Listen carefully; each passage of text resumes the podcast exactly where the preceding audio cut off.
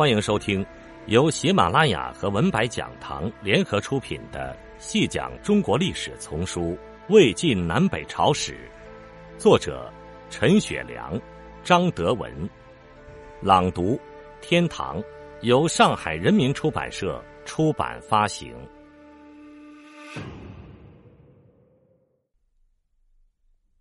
第十九集，在魏晋时代。司马懿称得上是个显赫人物，而且是影响了那个时代进程和走向的人物。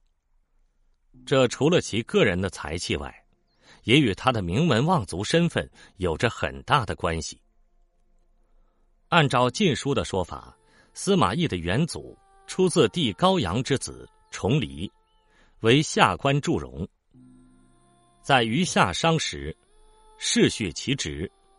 到周代的时候，以下官为司马，大概是负责战争和田猎的最高武装长官。周宣王的时候，因有克平徐方的战功，而赐以官族，准其世事以司马为姓氏。在楚汉战争间，其高祖司马昂是赵国的大将，秦王后立为殷王，都于河内。司马昂后八世。升征西将军司马钧，司马钧升颍川太守司马俊，司马俊又升京兆尹司马防，司马懿就是司马防的次子。从这份家族履历看，司马家族是中国历史上为数不多的氏族大家，也就是通常说的氏族。这个大家族的横空出世意味着什么，也就不言自明了。在东汉末的大乱世中，司马懿一度委身于曹操门下。曹操出身于宦官之家，门第低下，与司马氏是根本不能比的。曹操是个能人，兼有治理国家和社会的才能，但司马懿出于高门大族的本能，还是看不起他，自己不欲曲解曹氏。曹操当然也看出了这一点，一面对他施压。不把药物让他掌管，另一面多次要他出来当官，使之受自己的节制和差遣。逼急了，司马懿就装病，说是得了严重的封闭病，一点儿也动弹不得。曹操就派了刺客近身查看。曹操告诉刺客，只要发觉其中有诈，就格杀勿论。可是司马懿装的实在像。刺客的剑顶在他的胸口上，他也纹丝不动。后来曹操当了丞相，封司马懿一个文学院的不大不小的官。之前给司马懿打了个招呼：“若复盘桓，便收之。”这是很明确的警告：如果你再不识相，我就要收网了。司马懿是个聪明人，知道曹操是个敢说敢为的人。也就答应出山了。从现有的资料看，被迫出山后的司马懿对曹操的谏言不算多，而曹操对司马懿的谏言是有选择的认可或否决的。比如，关于经济方面的谏言，曹操认可的多。司马懿说的“灭贼之要在于击鼓”，他马上照办了。这也是后来曹操。在淮北实行屯田击鼓的动因，而关于政治方面的谏言，则大多不予吸取。在对待吴蜀问题上，司马懿也出过不少主意，大部分被曹操否决了。曹操就是不让他在政治上拿主意。在曹操在位的时候，司马懿带兵打过一些仗，但官位一直不高，曹操把他压着。讨张鲁、取汉中、打孙权，都按曹操的规程办。司马懿拿出的方案，曹操常明确批示不从，不可从。司马懿是有心机的，苦苦的忍着，并积累着属于自己的势力。公元二二零年，这是一个变故的分界年份。这一年，雄才大略的曹操病死。这一年。东汉王朝正式灭亡，这一年魏受汉禅，曹操的儿子曹丕取汉地而代之，建立了魏国，史称魏文帝。这一年，司马懿终于正式登上了历史舞台，按照他的意向来改变这个世界了。因为他与曹操关系不太好，但与曹丕的关系还算不错，尤其与曹丕手下的那些僚属关系颇为密切。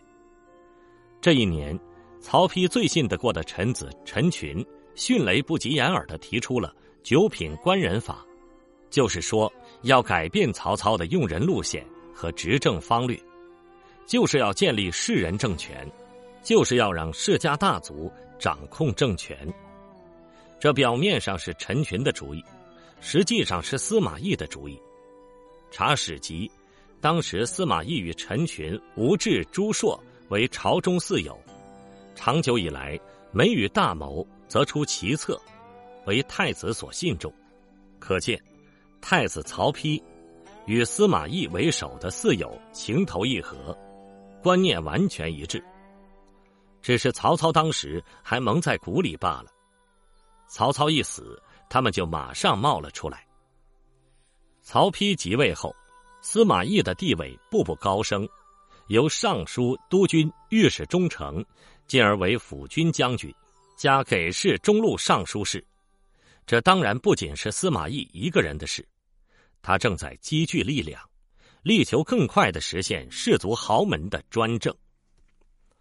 而与豪门相对的曹氏势力也不甘示弱，他们暂时还握有相当的实权。黄初七年（公元二二六年），魏文帝去世，第二年，明帝即位。及天子及笃，帝司马懿与曹真、陈群等建于崇华殿之南堂，并受顾命辅政。赵太子曰：“有见于此三公者，慎勿疑之。”从这个安排看，看来是三驾马车，实际上还是以司马懿为代表的世家大族和反世族的曹氏之间的力量角逐。陈群可能是居其中，两边都讨好。魏国到魏明帝时代就衰落了，他大造宫殿苑游，掠夺民女占为己有，淫耻无度，国库空竭，百姓怨苦。随着曹真、曹休这些掌军事实权的曹姓将领的死去，司马懿的地位更加突出了。景初二年。公元二三八年，司马懿讨平久久割据辽东的公孙渊，其威望就更高了。景初三年，公元二三九年，魏明帝死，继位的是只有八岁的曹芳。明帝死前，以曹爽为大将军，贾节钺都督中外诸军事，录尚书事，与太尉司马懿受诏共辅少主。在以后的十年中，曹爽与司马懿之间的矛盾一步步升级。纵观双方，司马懿比较主动，而曹爽整天考虑的是权力，不干实事。他奏请少主罢去司马懿太尉之职，只给他一个虚职太傅。而司马懿则比较老于世故，在政治斗争中游刃有余。他做的那些实事是深得民心的。魏明帝好修宫室，制度米粒，百姓苦之。明帝死后，司马懿把宫中万余人役者遣散，雕完之物封存，节用务农，天下心赖。他还奏穿广曹渠，引河水入汴，并在淮南北屯田。他在外敌入侵时，不顾年迈领兵征战，这些都是大得民心的。从景初三年（公元二三九年）明帝死，到嘉平元年（公元二四九年），整整十年，其实司马懿都在做准备，准备着给敌对势力曹爽以致命的一击。嘉平元年的正月甲午，齐王方到离洛阳九尺里的明帝陵去祭祀，曹爽及文武百官陪行。这时，司马懿奏请皇太后。要求废谋反的曹爽兄弟，发动了政变，曹爽被杀，诛三族，这样，从此开始正规司马氏，魏国事实上已经灭亡了。嘉平三年（公元二五一年），司马懿去世，其子司马师为辅军大将军、录尚书事，主持朝政。嘉平六年（公元二五四年），司马师杀中书令李丰、太常夏侯玄、光禄大夫张吉，凡是亲于曹魏的人都在杀戮之列。不久，司马师废齐王方，另立曹丕的孙子曹髦为帝，改元正元。司马师死后，他的弟弟司马昭代为大将军，录尚书事。司马昭又杀征东大将军诸葛诞，至此，中央和地方的曹魏势力大都已被剪除了。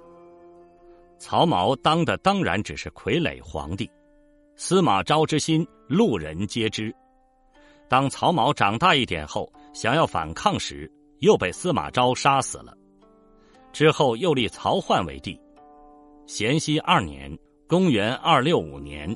司马昭的儿子司马炎轻而易举的用禅让的方式灭掉了魏，建立了晋。到了近代，历史进入了短暂的统一时期。听众朋友，这一集就为您播讲到这里，感谢您的收听。